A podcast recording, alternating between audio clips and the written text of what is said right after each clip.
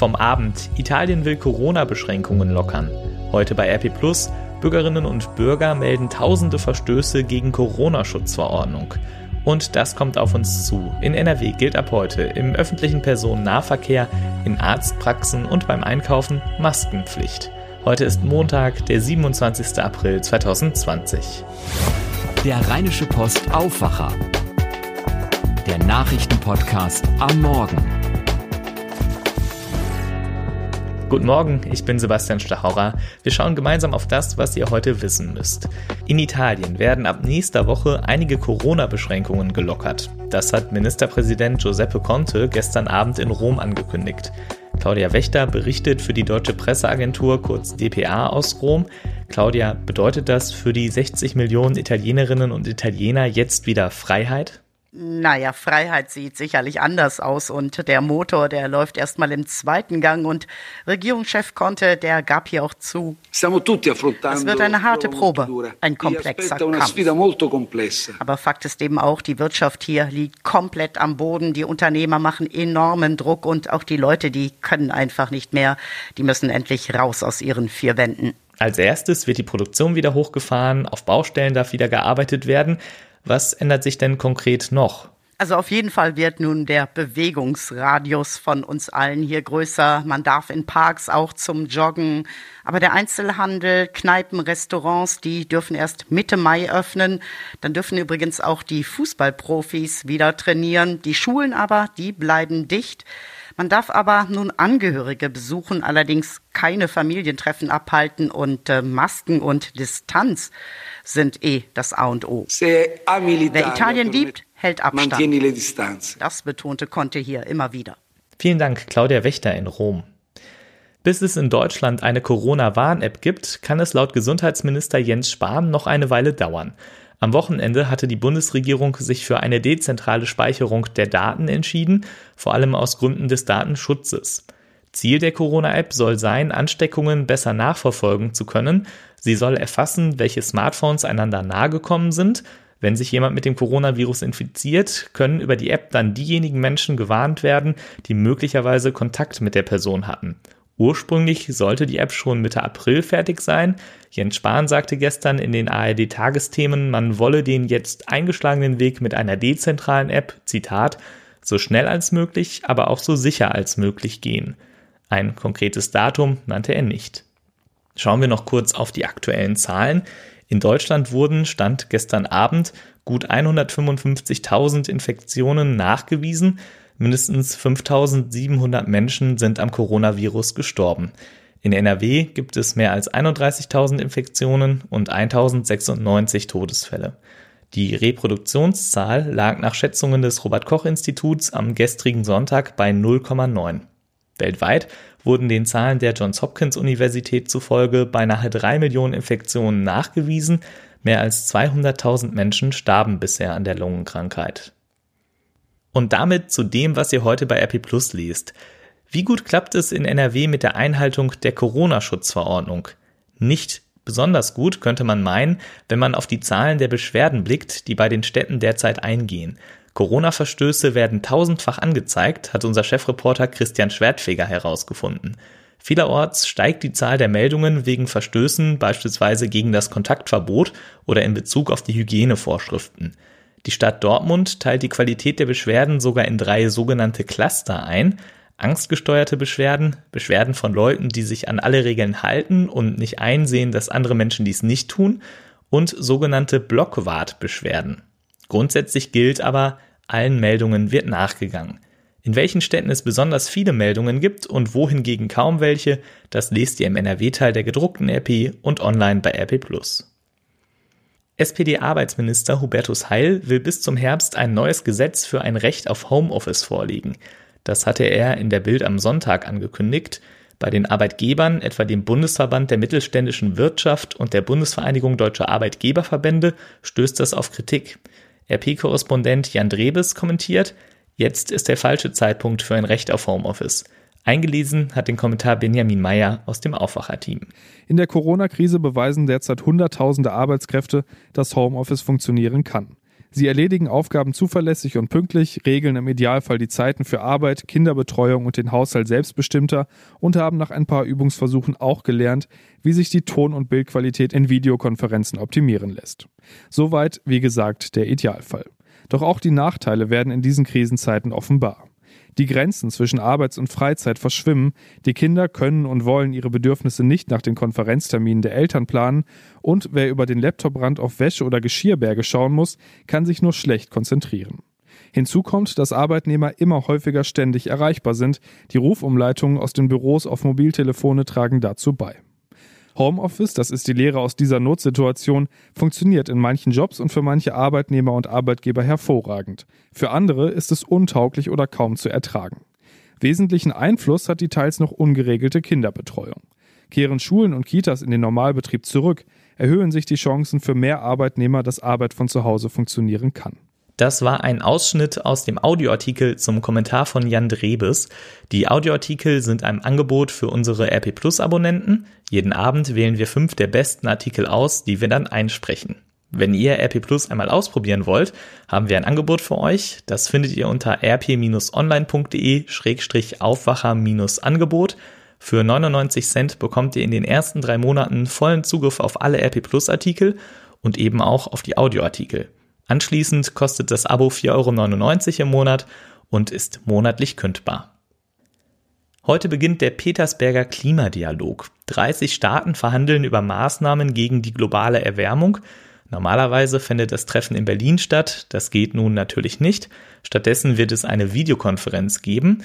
Morgen soll Kanzlerin Angela Merkel sprechen und steht dabei unter Druck, denn das Image von Deutschland als Vorbild beim Klimaschutz ist angekratzt, schreibt Jan Drebes.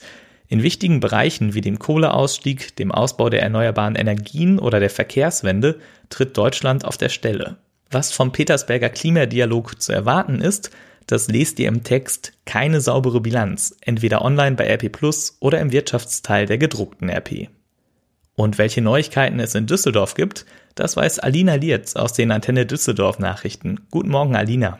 Guten Morgen, Sebastian. Bei uns geht es heute um den Einzelhandel. Immer mehr Geschäfte dürfen nämlich öffnen, unter bestimmten Voraussetzungen natürlich. Dann fährt die Rheinbahn wieder häufiger und am Düsseldorfer Flughafen, da werden wegen Corona hunderte Jobs abgebaut werden müssen. Und zuletzt gibt es ab heute noch mehr Kurse beim Online-Angebot von Sport im Park. Trennwände oder gesperrte Rolltreppen könnten wir in Düsseldorfer Kaufhäusern und großen Elektromärkten ab heute sehen. Auch große Geschäfte dürfen jetzt wieder öffnen, vorausgesetzt, sie haben ihre Verkaufsflächen auf höchstens 800 Quadratmeter verkleinert. Sandy Droste dazu. In den Märkten von Saturn und Mediamarkt hat man sich zum Beispiel darauf vorbereitet. Schilder und Hinweise zum Abstand halten wurden angebracht oder auch ein Spuckschutz an Kassen und Infoständen. Damit nicht zu viele Kunden gleichzeitig in den Geschäften sind, gibt es Kontrollen an den Eingängen. Außerdem gelten erstmal verkürzte Öffnungszeiten. Auch das Personal wird in den Elektromärkten Gesichtsschutz tragen. Kunden sind ab heute verpflichtet, Mund und Nase mit Schals oder Alltagsmasken zu bedecken. Die Rheinbahn fährt ab heute wieder häufiger. Die Taktung war in den vergangenen Wochen wegen der Kontaktsperren rund um die Corona-Pandemie heruntergesetzt worden. Ab heute gilt wieder der normale Bus- und Bahnfahrplan. Zu den geltenden Schutzmaßnahmen im öffentlichen Verkehr kommt heute noch die Maskenpflicht dazu. Für alle Fahrgäste ab sechs Jahren ist es ab sofort Pflicht, in öffentlichen Bussen und Bahnen, beim Einkaufen und in Arztpraxen eine sogenannte Alltagsmaske zu tragen. Alternativ kann ein Schal zum Bedecken von Mund und Nase genutzt werden.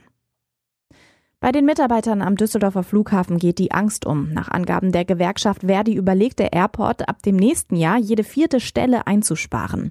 Das wären bis zu 600 Jobs. Grund dafür ist die Corona-Krise.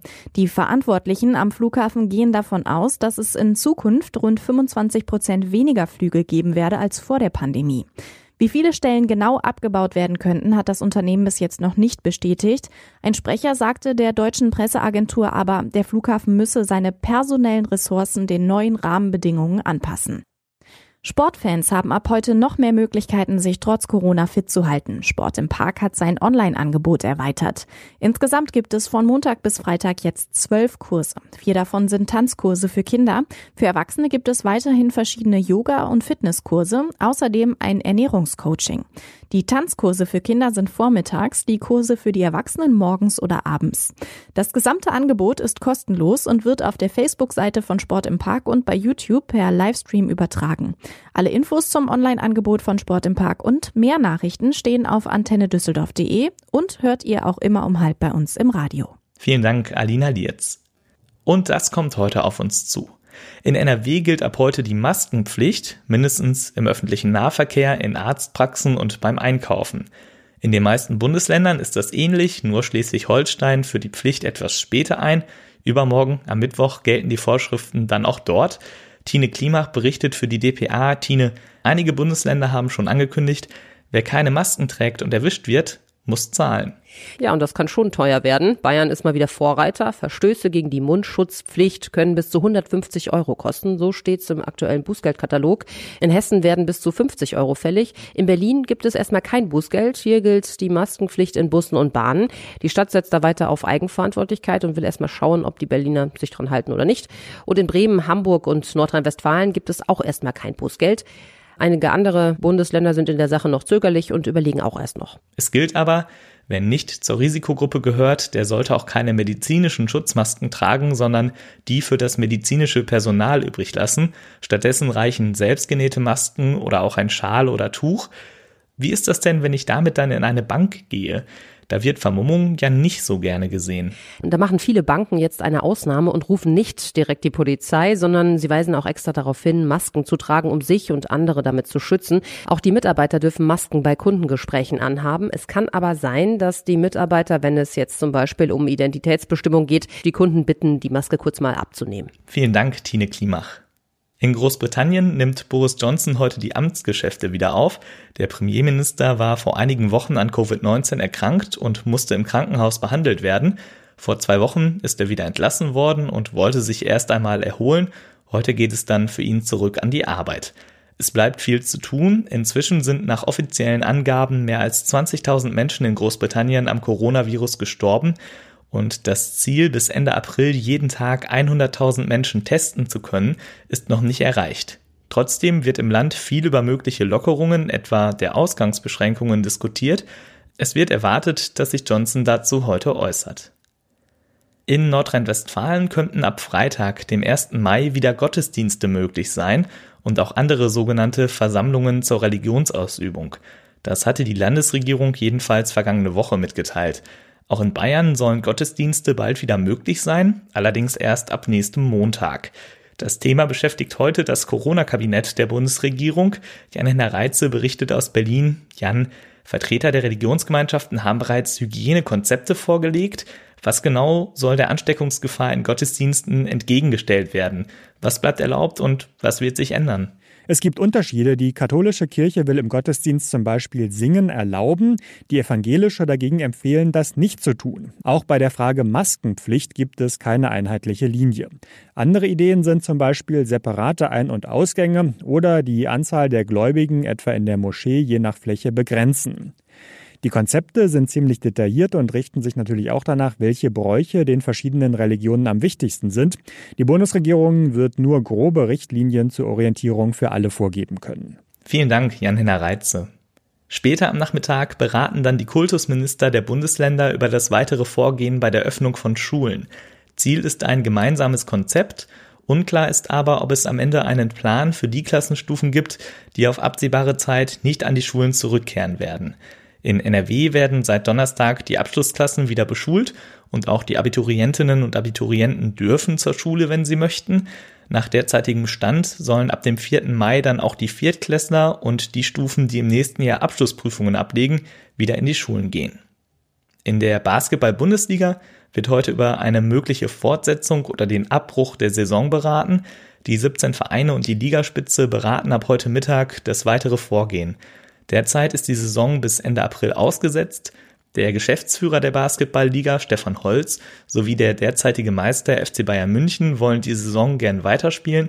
Andere Vereine wie beispielsweise Brose Bamberg sind dagegen. Im Handball, Volleyball und Eishockey wurden die Saisons bereits abgebrochen. Und dann habe ich auch noch eine Sprachnachricht für euch bekommen. Nachricht von Tobi. Hey ihr Lieben, vielleicht hat Donald Trump ja recht. Also damit, dass es die bösen Ausländer sind, die das Virus einschleppen. Unter den Erkrankten in den USA war nämlich ein Mann aus einem der ungefähr 30 Orte namens Germantown. Und damit nicht genug, der Mann hieß Günther, Hans Günther. Familienname Günther, Vorname Hans, genauer gesagt sogar Hans-Jürgen und er hat einen Schnauzbart. Als Ausländer kann man den Hans-Jürgen, der inzwischen übrigens wieder gesund ist, aber trotzdem nicht wirklich zählen. Er sagt nämlich, das letzte Mal, dass ich vor Corona richtig krank war, ist ewig her. Da war ich 18 und in der US Army. Ich muss das erstmal verarbeiten. Vielen Dank, Tobias Jochheim, für diese Sprachnachricht. Und damit blicken wir jetzt auf das Wetter für NRW. In den letzten Tagen und Wochen hatten wir schon viele richtig sonnige Frühlingstage. Das ändert sich diese Woche etwas. Heute bleibt es zwar erst einmal noch heiter und sonnig, später ziehen dann aber schon die ersten Wolken auf. Dazu gibt es Temperaturen bis zu 24 Grad. Auch in der Nacht bleibt es meist noch trocken, es kühlt ab auf bis zu 6 Grad. Morgen werden die Wolken dann aber deutlich mehr und von Westen her ziehen Regenschauer über NRW. Vereinzelt sind dann auch Gewitter möglich. Es bleibt warm bei 17 bis 22 Grad. Und auch nachts bleibt es dann wechselhaft. Übermorgen, am Mittwoch, bleibt es weiterhin bewölkt. Vereinzelt sind dann auch weiter Schauer möglich.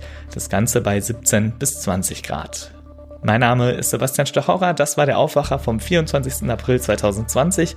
Wir sind heute Abend mit einer neuen Ausgabe unseres Podcasts Coronavirus in NRW für euch da und morgen früh dann mit dem neuen Aufwacher. Macht's gut!